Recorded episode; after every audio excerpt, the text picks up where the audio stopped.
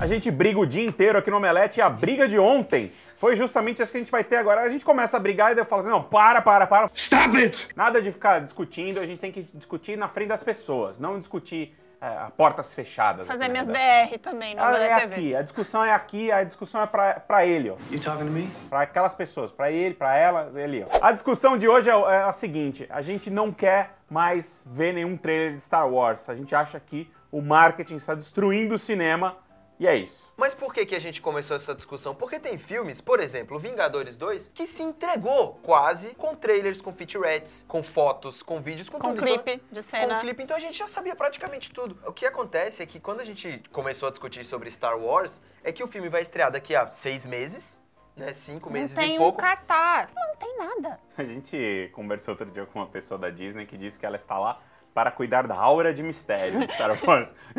Só que, tipo, a pessoa é contratada para não fazer nada, entendeu? Porque é, muito foda, difícil. ela não tem o que fazer. Porque o, a Lucasfilm não abastece. Eu acho que tá bom assim. Eu acho que só esses dois teasers já tá bom, já vou ver o filme. Agora, o problema é que e- eles não fazem essas divulgações pra gente aqui, pra você que é nerd, pra nós. Os caras precisam encher o cinema e, e pra enfiar um monte de gente lá. E pra enfiar um monte de gente lá, você tem que mostrar, fala assim, vai, cara, fica tranquilo, velho. Fica tranquilo. Olha, assiste esse trailer. Tá vendo? Tá- vai preparado. Isso aqui é o que você vai ver lá. Good. I hate surprises. Você tem, Tem que que- estar sempre alimentando, E sabe? tem que Tipo, chegar num público que é aí, vai. fora do nicho também, She's never seen Star Wars. sabe? Não é só... É muito É tipo- passar a mão na cabeça, Calma, né? vem cá, vem cá. Ele te dá um... um- É, vamos, vamos Vem, aqui. vem cá. Olha, você não vai se decepcionar. Olha, olha o que a gente tem. Você gosta de ação? Tá? Você gosta de. Olha, tem romance. Romance. É Pô, assim. para, velho. Ah, Para, deixa. Sei lá quantos anos faz que a gente não é surpreendido, não vai ao cinema e não é surpreendido por algo que você não estava esperando, porque você não tinha visto num trailer, numa coisa assim. Mas o negócio é que o J.J. Abrams deve ter assinado um contrato onde ele garantiu esse controle, né? Porque ele tinha o negócio da Mystery Box, que ele faz a caixa do mistério. E aí nos Star Treks eles tentavam manter lá o negócio do Khan, que não deu certo, Uhum. sabe? Porque também ele, ele acho que não tinha esse controle da divulgação. Então já quando você viu o Benedict Cumberbatch já ficava na cara. Mas ele conseguiu. É, mas todo mundo falou e ele ficou com cara de mentiroso. Inclusive- Por que negar, né? Ó, Natália, quando eles fizeram, eles passaram, fizeram um roadshow, né? Levaram cenas do filme no mundo inteiro. Aquela cena do Star Trek Além da Escuridão, que o Khan e o Kirk são arremessados pelo espaço, eles tinham trocado o nome do Khan. Então aparecia Ah, como se o filme não- tivesse finalizado e aparecia o nome de outro cara lá. É, mas acho que assim, mesmo assim, ele não tinha tanto controle sobre o que saiu, porque do Star Wars é absurdo, assim. Tipo, não tem notícia de, tipo, as pessoas no set tinham Mas que faltam assinar. seis vem- meses, cara. Sim. Eu Mas- acho que vai. Você acha que ainda vai sair? Eu acho que a Disney vai amarelar. A Disney vai amarelar, porque precisa mesmo de vender Vingadores desse jeito, tanto tudo. Não, não precisa. Mas precisa. É, é o que Mas o mercado certo. hoje faz. É. Mas é, então, dá certo. Então o cara continua fazendo o que ele tem certeza que vai dar Isso. certo. Ele não se arrisca porque é uma grana muito alta pra se arriscar qualquer coisa. Sim. Então Star Wars vai pelo mesmo lado, é uma grana muito alta pra se arriscar qualquer coisa. Os caras vão entrar em desespero e vão, e vão abrir a torneira, assim. Eles vão começar a lançar o merchandising do filme em setembro. É. Então vão começar. Em agosto tem a D23, que é a, a convenção da, da Disney. Então deve sair talvez um cartaz. Ou outro trailer. Talvez um trailer. É tipo, eu acho que isso vai acontecer. É só que Star Wars assusta a gente porque não segue a tendência de mercado. Cara, você vê Deadpool. Deadpool que é um filme que foi feito por causa da internet. Ele tá fazendo a campanha de marketing dele toda pelo Instagram e pelo o, Twitter, Ryan Reyn- o Ryan Reynolds assumiu pra ele e tá fazendo isso, que é outra tendência. Então, você tem o extremo, J.J. Abrams, aí você tem o Ryan Reynolds Isso. publicando, ah, Dia das Mães. Aí ele põe a foto do, do, É o- do Deadpool fazendo um par. É o caso do Esquadrão Suicida também. Pois é, aí o David Ayer sabia que ele ia filmar na, na rua, ele foi lá, se adiantou, e aí postou a foto do Coringa também. O Brian Singer é outro que faz isso também. Ah, olha só como é o noturno. O Joss Whedon, por exemplo, não fazia isso. Tipo, ele não publicava nada do site no Twitter dele, não era um cara que estava interessado nessa parte. Eu já tinha a parte do marketing da, Dis- da, da Marvel Disney pra cuidar disso. Olha, sinceramente, assim, eu, eu acho que a Disney vai abrir a torneira em algum momento, vai, dar, vai bater o desespero, eles vão falar, puta, não, Star Wars tem que voltar, porque É, uma hora vai chegar aquelas pesquisas, né? De tipo, qual o filme que é mais esperado pro fim do ano? Aí, Jogos Vorazes vai estar sendo mais esperado que Ah, Star. Wars. Você precisa entendeu? chegar num, num, num- fora do seu nicho ali, fora do, de quem já Isso. gosta de Star Wars, sabe? Not good enough. Eu acho que esses caras tinham que criar uma nova maneira de, de falar isso. Não usar a cena do filme. Não usar, sabe, os personagens. Botar momentos-chave que você começa. Cara, a gente é tudo macaco velho de divulgação aqui. Gente sabe como os caras funcionam. Você assiste três trailers, começa a amarrar as coisas e achar. Faz igual Mad Max. Mad Faz- Max. faz Mad, Mad Max, foi um Max. puta. uma- Porque é um trailer de sentimento, assim. E que não só tem cenas da abertura do filme. E aí você vai assistir e é exatamente o que o filme te entrega. São aquelas emoções que você viu assistindo ao trailer. Só que você não perdeu a piadinha, você não perdeu, sabe? Ah, A o surpresa personagem. de ver é. o filme. Eu acho que não precisa ser Nenhuma tão... reviravolta, né? Meu, Exterminador. velho. Exterminador, o que vocês estão fazendo? What the hell are you doing? Quando saiu aquele trailer, eu não sabia nem o que fazer na nota, porque o final do filme tá ali, o que, que você faz, sabe? Eu não sei se é o final, deve ter algo depois, não é Eu possível. imagino, tem, porque- tem que ter São algo depois. quatro plot twists no filme, então. Porque só no trailer tem três, Exato, assim. você já, tá vendo um reboot, você- aí eu acho que eles querem dissociar, porque tem também esse negócio, né? Quando eles reinventam as franquias, de tentar tirar ela o máximo que eles puderem do passado, pra pessoa não achar que ela tá vendo um negócio velho, que ela tem que estudar pra assistir o filme. Então acho que eles quiseram fazer isso, sabe? Mostrar um negócio diferente. Eu não acho que você precise mudar tanto a campanha de marketing, sabe? Cara, dois, três trailers, tá bom. Tipo, já, a gente já tem dois teasers de Star Wars agora, solta mais um, mais um trailer de verdade. Só não entrega muito, dá Eu pra acho você fazer uma eles- coisa Eu normal. acho que eles vão lançar um, talvez um terceiro teaser e depois mais dois trailers daqueles de dois minutos e meio. Já aquele que, aquele que explica. Eles não vão aguentar. Eu gostaria que não aguentassem, mas não vão aguentar. Porque, olha, eles vão destruir Star Wars. Quê? A experiência, a experi... não, não, não um filme, não um filme. Eles vão destruir a experiência, como tudo. Get out. Eu fico com medo, assim, porque a tendência não é acontecer o que a gente quer, não ter trailer. É só aumentar, é como você falou. eu acho que é o que- que acontece com Vingadores. O problema da Marvel é que é super planejado o que eles fazem, porque eles, eles soltam tipo, toda semana, começa, eles têm um período que eles não soltam nada, aí começa a sair foto, aí começa a sair um cartaz, aí sai o primeiro trailer. Aí depois vai sair o segundo trailer. O Visão que eles não tinham divulgado chegou na semana de estreia dos Estados Unidos. Eu acho que eles ficaram com medo, eles acharam que tinham que apresentar o Visão. Saiu um monte de imagem do Visão. O nascimento do Visão tinha clipe. Nossa, velho, para. Fiquei até triste agora, viu? I am so sad. I am so very, very sad. Fiquei Não fica não, fica Eu não. fiquei até triste, não, eu acho que o não. marketing tá matando o cinema mesmo. Queria ir ao cinema sem ser surpreendido, ver coisas, sabe? Pois Cara, é, hoje a geração, o público precisa desse... É, é foda que eu, eu falo isso, mas é trailer. meio que é um tiro no nosso próprio pé. A gente Sim. vive disso, vive de dar notícia, dar trailer, dar clipe, o caralho. Mas eu não queria dar tantos, né? Eu queria, é mais legal se anunciar projeto e discutir e conjecturar o que será que ele pode ser e tal, e ficar discutindo foto e... Ah, o nosso ganha-pão é a expectativa, né? Velho, qual que é o prazer de ser nerd se você não Claro. pode ficar imaginando como será o futuro? Quem reclama disso, nerd não é. Um negócio que eu acho, eu acho muito fácil agradar assim, a gente e o nosso público, né? Que é só dar um teaserzinho, uma coisa dessa, e a galera já vai ficar pilhada pra assistir, né? E você tem que pegar o público grande, que é a galera que enfim, vai encher de dinheiro lá o estúdio. Pra isso você tem que ficar lá dando a mão e tal. E é difícil a gente ficar sem é, sem ser impactado por isso. Então é difícil. Então, eu, enquanto o marketing continuar dominando, e vai continuar dominando, eu acho que o cinema vai continuar sendo estragado aí por isso. Sem falar que o marketing também dita as sessões teste, aquelas coisas. Daí muda o filme porque uma parcela da população não gostou de determinada coisa, então tem que ser o mais genérico possível. Blá, blá, blá, blá, blá. Então tá foda, tá foda, tá foda. E você, o que você acha? Tá foda também? Você co- comente aí, deixe sua, sua opinião, né? Deixe seu like no nosso vídeo, não esqueça de assinar nosso canal, porque a gente vai continuar discutindo aqui, que eu fiquei bravo hoje. E é isso. Obrigado.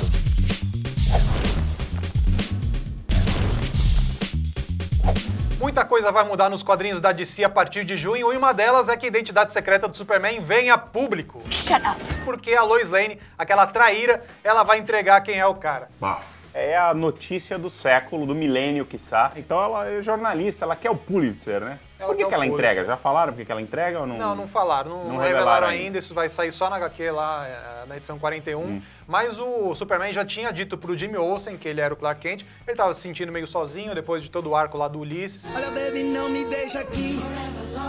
E ele não tem uma relação com a Lois Lane. Eles, tipo, eles são próximos, mas não são ah, é, namorados nem nada, e ela fica sabendo misteriosamente. Nos Novos 52, né? É, nos 952. Ela fica sabendo e ela traz a público a identidade do, do Superman. Oh, God. E esse negócio de identidade secreta tá meio, comba- meio assim, né? Meio... Tá, tá combalido. Eu acho que o negócio é o seguinte: a Marvel no cinema acabou com isso, porque, puta, isso sempre foi um problema no cinema, né? Porque você contrata um ator foda pra fazer um super-herói.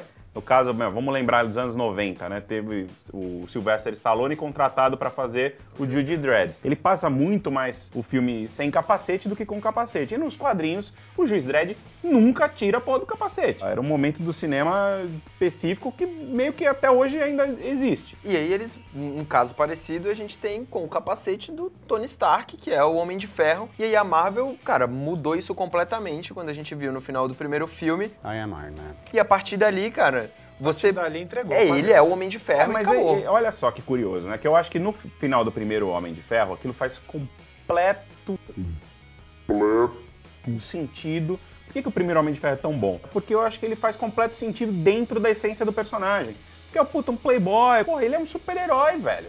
Então o cara quer que todo mundo saiba. Let's face it, this is not the worst thing you've caught me doing. Faz sentido dentro do Tony Stark. Agora, daí, a todos os outros também não terem identidade É, Mas aí é o- você resolve esse negócio do, do ator principal que precisa aparecer, né? No Você filme coloca- dos Vingadores, quando o Capitão América aparece de capacete, você até estranha, né? Falou, caralho, por que, que ele tá usando esse capacete agora? Que deve ser super ameaçador essa cena. Cara, o Thor não usa o elmo dele, não usa o capacete Ele não usa, dele né? no- nos dois outros filmes. Ele apareceu Ele carregando aparece na lá primeira no, cena. No primeiro filme do Thor, ele aparece com... Porra, nos quadrinhos ele não aparece sem aquela porra, porque é legal o capacete do Thor. E aí, quando aparece um filme que eles mantêm o capuz ou mantêm o capacete o tempo inteiro, isso até estranha. Porque, por que, que o Ryan Reynolds está atuando no filme do Deadpool? Eu não entendo isso. Porque todas, todas as cenas que eles aparecem filmando, o cara tá com capuz. Qual o problema de botar um dublê? E aí aparece foto do, do ator no set, ele todo maquiado, sujo, não sei o quê. Velho, o que você tá fazendo? Você não precisa disso. Mas aí que tá, eu acho que o Ryan Reynolds precisa disso sim. Porque o cara vem de um fracasso após fraca- fracasso, fracasso, fracasso. A carreira dele não é a carreira de, de respeito. Então agora ele precisa mostrar que sabe atuar e tal. E tá fazendo. Ele ama o personagem. Então eu acho que é honesto o que ele tá fazendo. Eu é gosto. honesto, disso. mas, pô, é completamente. A gente sem não vê muito sentido porque o herói sempre tá com a máscara. Mas a gente vai ter uma coisa interessante sobre um outro herói de máscara, que é o Homem-Aranha. Tipo, a Marvel vai fazer o filme do Homem-Aranha agora em 2017, já tá marcado. Ele tem um papel super importante nos quadrinhos na história da Guerra Civil, né? Que é o momento onde ele publicamente tira a máscara e todo mundo sabe que ele é o Peter Parker. Cara, como é que o, o Peter Parker vai entrar? Ele vai ser o único herói de máscara, por exemplo, dentro dos Vingadores? Porque, porra, se ele. A Marvel vai revelar, não vai revelar de cara que ele é o Peter Parker. A gente não vai ver ele de camiseta e calça jeans virando o Homem-Aranha, né? É, não pode fazer isso. Não, não pode. Pois é, e ele vai ser um dos primeiros a usar colã, se você pensar bem. Não tem nos Vingadores um herói de colãzinho todo Não, apertado. eles vão acabar fazendo piada com isso, que ele é o cara que é fantasiado de super-herói, todos os outros não são muito fantasiados assim, né? Looks uncomfortable. It gets kinda itchy. Mas eu acho bom que eles contratem um moleque mais desconhecido aí, que ele vai ficar mais tempo de, de máscara também. Só dar aquela puxada na boca, que é legal, sabe? Que isso, é, isso é quadrinho do Homem-Aranha, ficar só cala a boca falando. Só ficar mostrando a cara dele o tempo inteiro, que não é um famoso. É, eu acho que pode ser bem interessante o Aranha no- nos Pô, Vingadores. o dois. Stephen Amell, por exemplo, que é um cara que nem é tão famoso assim, mas, pô, ele é o protagonista da série de TV lá do Arrow e tal. Ele aparece sem máscara o tempo inteiro. Ele foi usar máscara, o quê? Só na segunda, terceira temporada? Mas é interessante isso, tipo, na TV tem outra dinâmica. Né? Enquanto em Arrow ele passou a usar a máscara agora, mas também foi desmascarado e tal, o Flash tá lá mantendo sua identidade secreta. Claro, tem algumas pessoas que sabem do núcleo dele, né? Mas, porra, vilão descobrir é normal, né? Depois, quando o vilão descobre, aí você vai lá e apaga a mente dele. Que, aliás, é o que aconteceu no Crise de Identidade, que é uma das HQs mais legais, uma das histórias mais legais da DC na- nas últimas duas décadas aí, porque até o Batman foi lobotomizado porque ele descobriu a identidade secreta de uma galera Ba- é, lá. não é lobotomizado, né? Ele teve seu, É, ele tem uma memória apagada. Ele teve sua memória apagada pela Zatanna. Zatanna é outra traíra. Porque ele descobriu que tinha um grupo da- dentro da Liga da Justiça que estava apagando a mente de vilões que descobriam identidade secreta deles. Oh, you got to be kidding me. Mas aí, falando de TV ainda, você tem o Demolidor também, né? Com sua identidade secreta preservada. Então a TV meio que continua preservando, talvez, né? Por enquanto, né? Por enquanto, porque eles estão usando bastante o Frank Miller como referência e a história mais famosa é a queda do Murdoch, que é quando o rei do crime descobre a identidade do Matt Murdock e aí ele toca o terror na vida do cara. A Karen Page sofre, coitada da Karen Page. Aliás, você, ó, se você, como eu, gostou de Demolidor, tá curtindo, né? Gostou da primeira temporada, tá assistindo ainda, deixe seu curtir aqui, Vamos mostrar pra esses caras que a série é muito boa. É, sei lá, mas eu legal. tô. É legal, não é tão boa assim. Mas eu tô esperando que eles façam esse arco do, da queda do Murdoch, porque é um negócio mais legal, né? É o melhor negócio que o Frank Miller fez com o Demolidor, porque dramaticamente tem muito potencial. E o rei do crime da queda do Murdoch é o cara que é violento de verdade, né? Não é esse Wilson Fisk da sofrência que a gente viu aí na ah, tá, primeira porque temporada. não foi violento de verdade. Não, ele né, é violento. Não, ele é merda, violento. Hessel. Sabe de nada, inocente. Mas ele é violento com- só que ele é com muito paixão, entendeu? Não é ele é muito violento com dor. afetado. Ele é muito afetado, entendeu? Vanessa. You two are practically the same person. Cara, nos quadrinhos ele também sofria lá pela Vanessa. A Vanessa é, aprontou várias grandes confusões. Tem um monte de vilão que sofre por amor. Doutor Destino. Sofria pela mãe, velho. Sabe? Puta. Não, eu acho legal ele sofrer. Eu não acho É isso bom, ruim. é bom, só não gosto do- humaniza. Do, do jeito que foi feito. Eu Não, sei lá, não. Eu acho que é como dizem, é o começo dele. Eu acho que na- nas próximas temporadas vai mostrar um cara realmente. E considerando foda. que a gente tá falando de Marvel, ele vai ficar aparecendo sem, sem máscara o tempo inteiro. Então, pô, se vai revelar a identidade do cara, Do it. Então vamos aí, né? Vamos entrar pro Marvel Universe logo de uma vez. Aí o cara que anda sem máscara a noite afora. É o que o próprio Mark Wade, que vem aí pra CCXP no final do ano, fez nessa fase nova do Demolidor. Ele falou, finalmente, cara, que o Demolidor também faça-me um favor, né? Tipo, é mês sim, mês não, descobre a identidade secreta dele, daí faz um puta rolo, ele, ele inverte, fala, não sou eu. Fala, não, mas tem aqui a prova, não sou eu, advogado, né? Kaboom! You've been lawyered. Agora ele falou, tá bom, sou eu. E justamente essa HQ do Mark Wade tem essa história muito legal com os filhos da serpente, que o Demolidor fica encurralado e o único jeito dele sair dessa, dessa sinuca aí é realmente assumindo sua identidade. Aliás, o crise de identidade acabou servindo também pra você fazer um retcon ali, né? Porque tem vilão que descobre a identidade secreta e não acabaram usando isso, né? No futuro. Sim.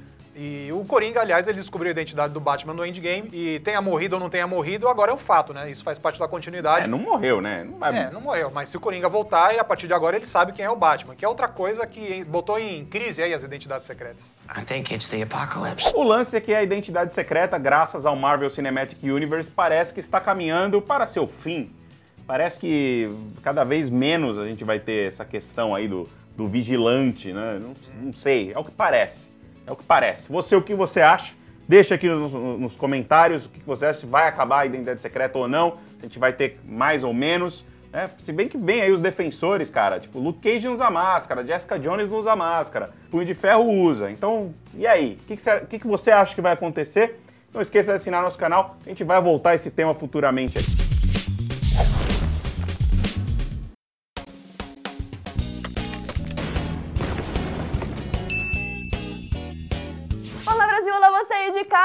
Gente vai falar sobre mortes no cinema. Mas antes a gente tem um recado muito legal pra passar pra vocês, porque olha, eu queria participar dessa promoção. Eu queria. To- todos nós Todas queríamos quer. participar dessa promoção. O canal Sci-Fi vai mandar uma pessoa e um acompanhante pra Comic Con de San Diego. Seis dias, tudo pago. Tudo pago. Gente, é maravilhoso isso. E é muito fácil de participar, porque é só você entrar no site promoção sci-fi na comicon.com.br. Estudar o canal, responder ao quiz e torcer muito, porque, nossa, todas É querem. muito fácil. Então já vai tirando o seu passaporte e seu visto, porque você já tem que ter isso se você ganhar. E só depende de você estudar muito e o sci-fi vai te dar tudo. É, é muito. O sci-fi é uma mãe. Mas eu quero que vocês contem o que, que vocês duas ficam fazendo durante a Comic Con de San Diego. A gente é chão de fábrica, tá? É isso aqui. Então, quando os chefes vão pra Comic Con, a gente fica aqui fazendo o trabalho daqui. Porque tem muito mais coisa pra produzir além do tem que notícias, Exato, né? tem que subir nota, tem que fazer as coisas que é coisa que não tem como fazer lá. A pessoa Exato. tá cobrindo painel, tá também, né? matéria. e não dá pra levar toda a galera, né? E a nossa única alegria do dia é, além de subir notícias e ficar todo empolgado, que tá acontecendo muita coisa e é muito legal, a gente pede comida. Mas à por quê? Por quê? É, por quê? Porque vocês estão aqui até umas duas da manhã. Exato. Tá no horário de lá, né? Sábado e domingo, tá? Não é fácil, Ó, mas ó, vou te falar que eu vou pra Comic Con, eu já fui também ano passado, e é lindo, é incrível, e tem muita coisa, mas não dá pra curtir nada. Porque é de correria de painel, aquela mochila pesada, e eu É, você tá lá tudo. trabalhando, né? só você entrar no site promoção sci-fi na comicon.com.br e participe. Estuda! A gente tava falando de coisa boa, agora vamos falar de coisa ruim? Vamos falar de morte? Morrer não é Morte. legal. Morte, morte morrer no cinema é bom, porque, ó, se você é ator, por exemplo, e você Ah, não é tá divertido. conseguindo é, papéis bons, você pode ser, ser morto. Você pode morrer em Law and Order. Exato, em CSI, Ai, Toda semana tem alguém. Vai morrer. Bones. Tem várias séries É. que você pode morrer. Eu achei uma matéria muito boa que a menina tipo, de Los Angeles foi lá fazer uma matéria e ela foi ser uma das vítimas de Law and Order. Ah, legal. E aí ela conta, porque, por exemplo, você tem sorte se você é um corpo fresco. Se você vai ser do necrotério, quando eles vão fazer a autópsia em você, você tem que ficar mais, de- mais três horas só pra eles te deixarem Daquele branco, jeito. bem Pálido. morto. Não, e não pode respirar, né? É. Outro dia em Dexter, que eu tô revendo Dexter, sabe Deus por quê? Tinha uma, uma mulher respirando, morta. Mas eu falei, vejo várias vezes, tipo, tá, o nego tá deitado lá e você faz. Você só vê o peito, assim. Sim! É, não, e aí o Eu tô vendo que você tá respirando, tá? E o que eu acho legal é que você pode ganhar mais sendo morto do que sendo Figurante um do figurante fundo. do fundo. Você tem que ficar lá pra maquiagem, aí você tem que testar figurino. Tem que você pode fazer coisa de quando você era vivo, tirar foto pra ter as Ah, da referências. vida, né? É, tipo, ó, Pra pôr na casa. incrível! Tem aqueles atores especialistas em morrer que são ator na figurante. Desde Xambin. E o Gary Oldman também, né? Que além de morrer, grita. Ah, é. Tem o combo, Mortes. assim. Morte sofrida. Ele é campeão de morrer. Na última série do, do Xambin, teve até uma. Eles criaram uma hashtag Don't Kill Xambin. Não Mas mate é, Xambin. e, e a série ainda... A série está, foi Que renovada bom! pra segunda Xambin temporada. tá Xambin vivo! está vivo, tá? Sucesso. Agora, eu queria um momento pra relembrar as mortes ruins. Porque vamos falar daquela mulher no Batman, pelo amor de Deus. uma- Marion Cotillard, uma atriz, uma atriz, ótima atriz. Sim, atriz ela incrível, mulher lindíssima. Oscar ela ganhou o Ela Oscar. ganhou o Oscar. Ela é ótima atriz, mas... Mas é a pior... é tipo, Eu vou dizer Será pra vocês que eu não lembrava Ah, disso. sem, Como olha, assim você eu não não, lembrava lembrava disso. disso? Sempre tem aquela morte que a pessoa tá, tipo, morrendo e fala assim, Natália, eu queria te falar que eu... Aí morre. Eu gosto quando ele, assim, morre. Aí ele volta. Procure Yoda. Sistema d'água. Hard Ticket to Hawaii tem umas mortes muito, muito podres e acho que a minha favorita é uma pessoa que morre com um frisbee do mal, porque eles estão jogando frisbee e brigando. É uma treta, assim, entre os caras, e aí ele troca o frisbee, secretamente. Ah. E, o- e aí o frisbee que ele tem, tem um, tipo umas gilete, assim, na ponta, e aí ele joga e o cara... Ah, é Cai. tipo o chapéu do cara do Mortal Kombat também, que se ele tem um chapéu com lâmina, ele faz e joga, então. Quase que eu Daí- morri aqui agora. Tem uma que eu lembro que. E é um filme meio drama, sabe? Daquelas coisas tipo, de infância, um negócio super pesado. E a mãe do menininho, que é a Ashley Judd, ela morre com uma bola de beisebol. Só que é muito ridículo. Mas esse negócio de bola de, De beisebol beisebol? mata nos Estados É, Unidos. então, porque é muito- acerta- a bola é muito é, ela é, dura. é madeira, velocidade, né? couro e não É. sei o quê. Parece um negócio tipo dos três patetas, sabe? Ela leva a bolada. Tem premonição também, que tem bastante morte Ah, mas, bizarra mas e eu legal. gosto. São mortes legais. Hum, é. Aquela do, da montanha russa lá eu acho sensacional. E a do trem, do carro também, quando solta aqueles coisas de madeira e aí, tipo. Sim, eu adoro quando corta a pessoa no elevador. Sempre tem isso. Lembrei de A Hora do Pesadelo também, que tem umas mortes que são dentro do sonho, né? E aí elas vão pra realidade. Aí, por exemplo, a do Johnny Da Depp é muito cama. boa, que a cama vai puxando ele. Engole. Ai, Fagocita ele E também. tem uma no 2, eu acho que tem um colchão d'água também, que é muito bom, assim, o, o cara fica Morre dentro afogado? do colchão d'água. Tem uma morte de IAR que foi muito difícil para as pessoas que estavam assistindo a série na época, quando ela tava passando. Tava tendo uma festa no IAR, e aí alguém pergunta, ah, cadê a doutora Lucy? Aí ele fala, ah, ela tava por aí. Aí o Dr. Carter vai atrás do paciente que tava sendo atendido pela Lucy, e aí ele é esfaqueado. E quando ele cai no chão, ele vai, ele vai, tipo... ah, aí ele vira e olha pro lado, e ele vê a Lucy morta! Gente! Mas vamos falar de Grey's Anatomy? vamos chegar nesse É, mas ponto? ó, É, tá? não posso tem falar. o predecessor e aí tem o É, próximo, né? Não posso falar quem morreu, mas teve alguém que morreu no Anatomy e foi podre. Não porque a pessoa morreu, tipo, e virou, mas porque todo o contexto foi ridículo. Não posso falar porque é Então, spoiler, mas podre. é- foi tudo Mas podre. morte em série é um negócio mais complicado porque você já tá acompanhando aqueles personagens tem muitos anos, sabe? Agora, o cinema tem umas mortes muito fodas, e um cara que sabe fazer morte é o Paul Thomas Anderson. Sangue Negro. Você tem Daniel Day-Lewis e Paul Dano, que são dois atores fodas, tá? Daniel Day-Lewis na sala de boliche com pinos de boliche. I Drink Your Milkshake. Que é uma das melhores cenas pra mim. Essa cena, puta, é muito... Esse filme é fudido. Agora eu queria falar uma morte que marcou a história do uma não, duas, que marcaram a história do cinema. Bonnie and Clyde foi a primeira cena de morte que mostrou a pessoa levando um tiro. Porque antes eles davam o tiro e daí cortava, aí a pessoa já tava, tipo, morrendo. Nunca se mostrou, antes disso, a pessoa, tipo, levando o tiro e, tipo, ah, agonizando. Porque você tem que ter um um efeito aqui, né? De você É, você tem que ter um, um estourinho aqui. E não só tem pelos ser efeitos, mas por mostrar Sim, por ser mesmo. gráfico Por- demais, né? Exato, porque era anos 60, coisa e tal. E esse foi o primeiro filme que mostrou tudo. E foi chocante. E a cena é muito linda, eles, tipo, se amando, comendo uma. Acho que era uma pera, comendo uma fruta. E de repente. Um movimento no arbusto. E aí, tipo. Tchá, tchá, e aí, slow motion. Ah! Poderoso Chefão tem muita morte. Várias. Muita, todas, Lindas, laranjas boas. voadoras. É, exato. Mas o que eu gosto é quando o personagem do James Cansone morre, que tem um negócio com carro, e é um negócio que é tiro pra tudo que é lá. Você vê que o negócio foi muito bem feito e todo preparado, e é, nossa, Tem que é uma baita cena. Tem também o do tubarão, que né? Você é comido. tubarão. O Quint simplesmente estava escorregando, escorregando. E, meu, você olha a cena de novo, parece muito que ele, tipo, já tinha desistido da vida. Não, se agarra em alguma coisa, tem um puta de um tubarão gigante do Spielberg te- tentando te comer. É. Parece que ele ficou assim, tipo, ah, estou escorregando. E aí, tipo, e aí corta e ele tá dentro do tubarão pela metade, assim, e o tubarão faz assim com ele. É, aquele tubarão, tipo. Agora, uma morte tristeza, que é de chorar na chuva. Chorar na chuva. Ah, é a morte do... Rutgerhauer, adoro falar o nome dele. Rutgerhauer, eu não sei falar o nome dele. Essa cena do Blade Runner é super bonita porque eles estavam numa perseguição de morte e ela termina de um jeito porque ele é um E androide, ele tem prazo de validade e ele tá ali naquele momento que ele tá falando que é uma cena improvisada, por sinal. Ele tá falando de tudo que ele viu e de tudo que ele podia ver e que tudo aquilo vai se perder. Todos aqueles momentos serão perdidos, como lágrimas na chuva. Se você chora na chuva, suas lágrimas Ninguém vai aparecem, saber. Ninguém vai ver. Mas agora vamos passar pra uma morte mais alegre, se é que dá pra dizer. Morte alegre. Pelo menos foi engraçado. Ai, tem a morte da mãe do Gilbert Grape. Quem é Gilbert Grape? Mas a morte que eu ia falar é o Brad Pitt em Queime Depois de Ler. Gente, ele está infiltrado na casa do George Clooney. Ele é tipo um gayzinho, ele é personal trainer. É sensacional Ele tem as morte. melhores E ele caras e bocas desse Do filme. pique, assim, né? Ele é incrível. Ele com o Francis McDormand é Nossa. melhor dupla. Coen, irmãos Coen, eu amo. Também. Não, e ele E tá- É, lá no pique, tá espionando na casa, não sei o quê. Aí abre o armário. Nossa, não, ele abre o armário e dá uma, uma sorrisinho assim, pá, morre. Sabe o que eu lembrei também?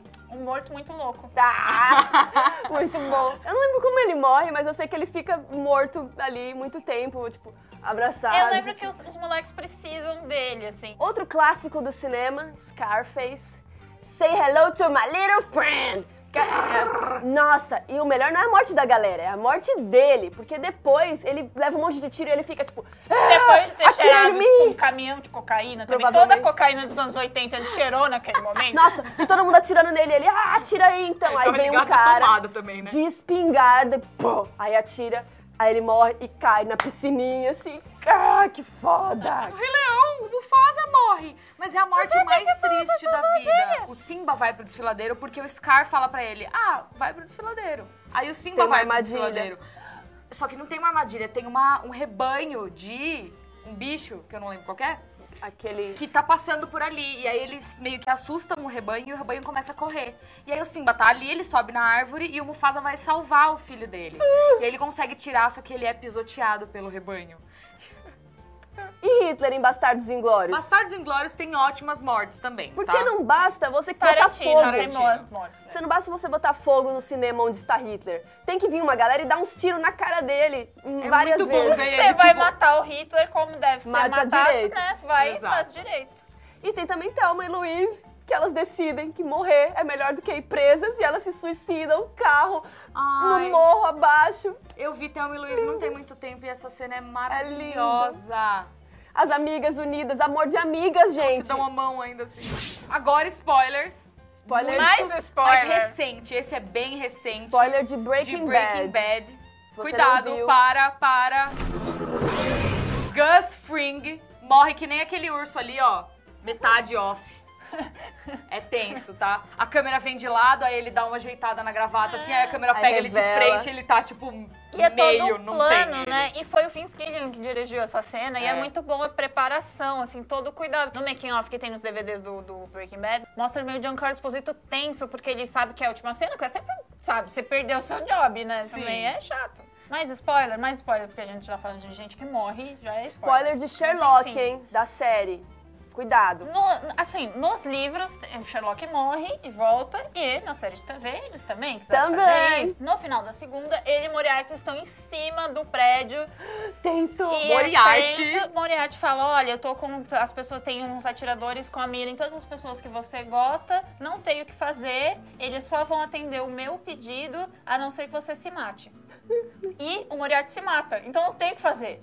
Não tem, você não tava esperando, ele se mata. A Tem terceira um temporada, no Me Abre, tipo, é todo esse mistério. E tem várias teorias de como ele morreu. É muito bom. Tem a versão que o Moriarty e o Sherlock estão tendo um caso, tem várias coisas assim. E aí depois ele explica tudo, mas a gente não, não sabe se é aquilo mesmo. Só que no final da terceira temporada, vai entender que outra pessoa vai voltar de novo. Então, basicamente É. ninguém morre em Sherlock a não ser os mortos. Basicamente, Sherlock é um HQ. E tem também Six Feet Under, né? Que todo mundo morre. É, tem Tipo- umas mortes legais também. Então, se você lembra de mais alguma morte incrível, maravilhosa, comenta aqui embaixo, dá aquela curtidinha no vídeo, assine o canal e até semana que vem com mais Block X. Tchau!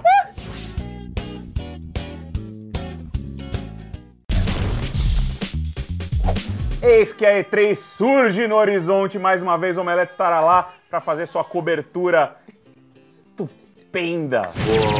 Não é? Incrível. Estapafúrdia, Incrível. esculápia. É? Esculápio. Sabe o que é esculápio? Não. A cobertura será esculápia porque você vai morrer com ela. As pessoas vão passar mal de tão foda que ela vai ser. Porque a gente vai em peso de novo pra E3 e vai trazer muitas novidades direto de lá, como a gente já faz há uns três anos. Vou eu, vai Romarização, Bruno vai ficar aqui cuidando do forte e vai Sarah Connor esse ano. E a gente vai fazer os hyperdrives direto de lá, mais o Omelé TV e, claro, o tradicional, o que esperar da E3 2015 começa agora. É E3, inclusive, que vai ficar um pouquinho maior esse ano. A gente tem as conferências antes do evento, normalmente acontecem na véspera, só que tem uma conferência antes da véspera, que é a da Bethesda. Vai fazer seu evento no dia 14 para mostrar o que a gente espera que seja Fallout 4. Deve ser, a Bethesda nunca fez uma conferência assim sozinha, né? Já anunciou outros jogos, mas agora ela reservou um teatro e a gente vai ver Fallout 4. Não tem muito Olha, que bom que a gente pegou o hotel um dia antes, né? Pois já é. falando, não, vamos chegar, vamos descansar, descansar um cacete. Forget about it. Porque a gente vai chegar lá e já tem que ir pra conferência da, da, Da Bethesda, Bethesda. dando susto, porque chegou o convite depois. Mas a gente, além de, além de Fallout 4, é bem provável que a gente veja outros lançamentos da Bethesda. Dishonored 2 é uma possibilidade e alguma novidade sobre Elder Scrolls. Eles estão aproveitando para forçar um pouco o Elder Scrolls Online nos consoles, que acabou de ganhar uma, uma nova versão. Então, pode ser que a gente tenha novidade. Eu acho muito difícil uma empresa fazer uma conferência para anunciar só um jogo, né? Tipo, ah, vai ser Fallout 4. Não, não, eles têm várias coisas. Tanto além do Fallout 4 e do Elder Scrolls, a gente também tem o Doom, que mostrou o teaser agora há pouco, e eles prometeram um gameplay pra essa conferência aí. Eu acho que além desses dois, o Dishonored também, eles têm bastante coisa pra mostrar. Tô bem empolgado pra essa conferência da Bethesda, não só por ser a primeira, mas porque Fallout 4 tá aqui, mora no coração. Ele tem os bonecos do Fallout 4 na mesa, tá? Não tá tendo. Oh, meu Deus, é, ele tem. Uh, okay, whatever you say, bro. Falando em boneco, a gente tem a Nintendo que fez muito dinheiro com os Amiibos esse ano, né? Meus amigos. Meus amigos. Meus amigos. E a gente não sabe direito o que vai acontecer com a Nintendo esse ano, a gente só sabe o que não vai acontecer. Ela não vai mostrar a Zelda, que foi o que o, o Iwata já falou, e o novo console da Nintendo que já está confirmado, que é. A gente não sabe na verdade se é um console. É o NX, né? Que é o novo sistema de entretenimento. Ele não vai aparecer em 2015, ele só vai aparecer em 2016. Ah, a Nintendo, desculpa, puta, eles ficam, eles enrolam na E3 todo ano. Eles enrolam a porra da E3. Esse ano não vai ser diferente. Vão enrolar lá. Aí anuncia, ó, o Mario, Super Mario Hyper Ultra. É, parece, é pior que Street Fighter. É, parece que esse ano eles podem anunciar um novo Mario, né? Tem essa expectativa, além do Mario Maker que já foi anunciado e já vai sair. Então, assim, pode ser que ela anuncie alguma coisa. Star Fox deve ser mostrado. Miyamoto prometeu que ia mostrar. Espero que tenha gameplay de Star Fox, seria legal. Hands-on, poder jogar Sim. Star Fox, porque tá na hora, né? Cara, na o. Wii U vai o Wii U acabou de parar de ser fabricado a versão standard no Japão, então o console já, já tá no fim da vida. Então precisa lançar algum jogo Eu, novo. eu acho que o que é mais significativo dessa conferência da Nintendo é que o Iwata, o presidente da Nintendo, não vai pela segunda vez para a E3. Sim. E ele alegou que não vai porque ele tem coisas mais importantes a tratar no Japão. Cara, o que, que é mais importante do que E3, velho? Disappointed! Já a Microsoft tem um caminhão de novidades para Xbox One. Tem o Halo, que vai estar lá jogável. Cinco A gente Guardians. vai jogar. Eu acho que nós vamos jogar pra cacete Halo esse ano. Sim, vai ser o grande lançamento da Microsoft para esse ano, junto com outros dois: Forza 6 e Rise of the Tomb Raider, que é a segundo, o segundo jogo dessa nova fase da Lara Croft, que vai ser exclusivo para o Xbox One, pelo menos até agora, Tô né? ansioso, acho que eles Sim. vão mostrar bastante coisa também desse. E vão anunciar um jogo novo.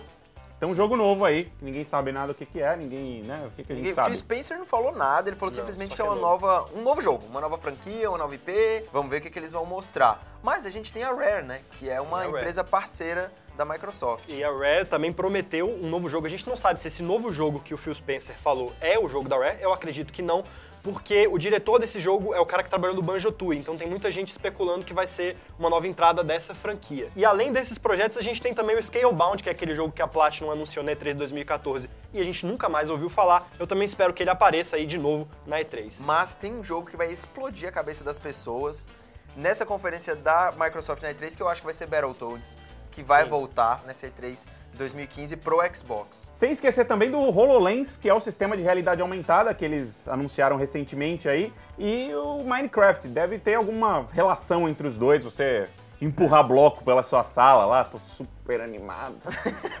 Now that is irony. Mas vamos passar, passar logo pra Sony, que tem algumas novidades, mas ainda tá meio obscuro, né? A gente sabe que vão apresentar provavelmente um God of War novo, que já foi anunciado, ele está sendo desenvolvido pela Sony Santa Mônica. É, a Sony tem um grande desafio esse ano, que é manter a gente empolgado com o PlayStation 4 depois de adiar o Uncharted para 2016. E eu acho que eles vão tentar fazer isso com o Project Morpheus. A gente já tem aí algumas especulações de data, vai sair no começo do ano que vem. Eu acho que a Sony vem para essa conferência para mostrar o preço, para mostrar versões desse aparelho e para mostrar como é que ele funciona direitinho também para todo mundo. E por favor, Sony, deixa a gente testar esse ano, seria legal.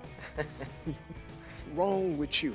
E a gente também tem dois projetos aí meio misteriosos, tanto com a Guerrilla Games, que é do Killzone, quanto com a Media Molecule, que faz o Little Big Planet, e claro, Last Guardian, será que um dia sai esse jogo? Olha, Guerrilla Games, desculpa, aquele último Killzone, né? Sim. Sim, Cara, nossa, terrível. Perderam o crédito, eu não, não me interesso mais pelo que eles vão fazer ou vão deixar de fazer. Você lançar uma merda daquela, você não merece mais crédito. Concordo. E a gente tem também as grandes desenvolvedoras que fazem jogos para todas as plataformas, a começar pela Electronic Arts, que vai ter esse ano Star Wars Battlefront, que com certeza vai ser um dos maiores jogos que ela deve apresentar, e Mass Effect 4, que eu acho que vai aparecer nessa E3 2015, que já confirmaram que está em desenvolvimento, eles estão fazendo capturas de movimento e tudo mais. Eles podiam aproveitar e fazer um reboot, trazer um novo personagem, uma nova história, assim como Need for Speed, que vai ganhar um reboot esse ano, vai ter um jogo de mundo aberto, eles já falaram. E além do Need for Speed, tem o projeto da Criterion, que eles anunciaram ano passado, que é um jogo de veículos. Carro, moto, barco, Asa várias delta. coisas. Tudo, tudo que você imaginar que tenha rodas, ele vai, vai ter nesse jogo. Deve ser legal, tô ansioso pra esse jogo. E o último grande nome da EA é o Mirror's Edge 2, que já foi, sei lá, anunciado há uns 2, 3 anos quase. É um jogo super esperado porque trouxe uma proposta diferente quando o primeiro foi lançado. E a gente tem que ver como é que vai evoluir agora essa proposta que eles já apresentaram. E por último das grandes, tem a Ubisoft, que deve vir com os mesmos games do ano passado, né? Assassin's Creed, The Division e Rainbow Six.